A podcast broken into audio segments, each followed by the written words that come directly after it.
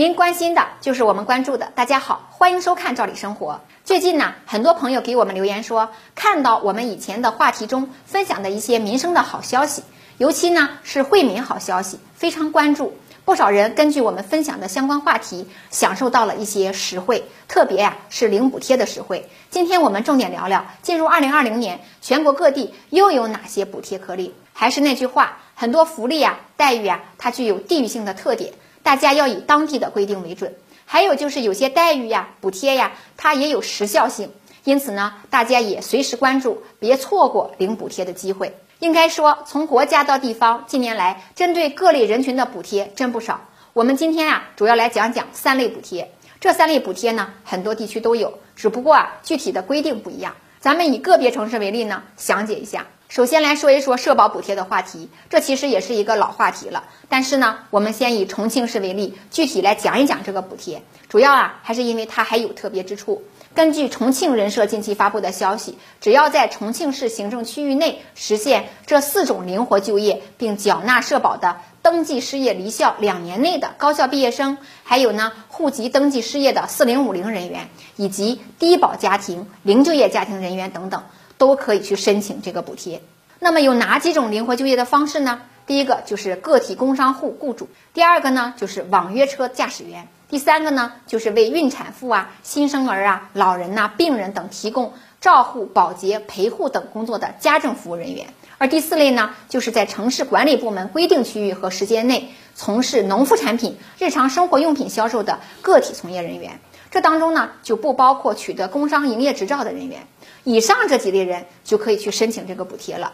这个补贴呀，每年的三月或九月申请上一年度，大家一定要把握好这个机会。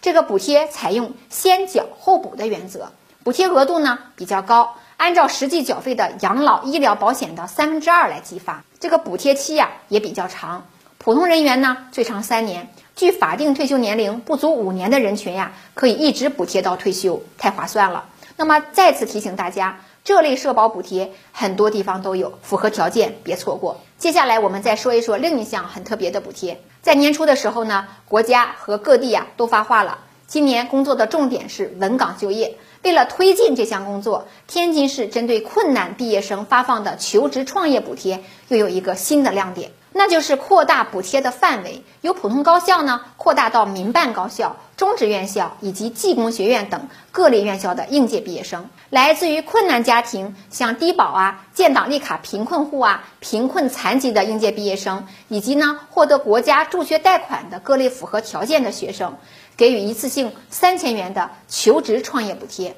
这个补贴标准不仅在全国都是最高的，而且呢，它还提前发放。从原来的毕业前调整到毕业学年之初就发放，这可是一个重大的利好消息。据了解，这次发放的金额呀高达四千八百三十六点六万元。符合条件的学生呢，可以登录当地的人社开发的申报系统进行申报，也非常简便。最后啊，我们再来说一说我们之前也谈到过的一个话题，就是各地发放的临时价格补贴。最近呢，很多地区都发布了临时价格补贴的通知。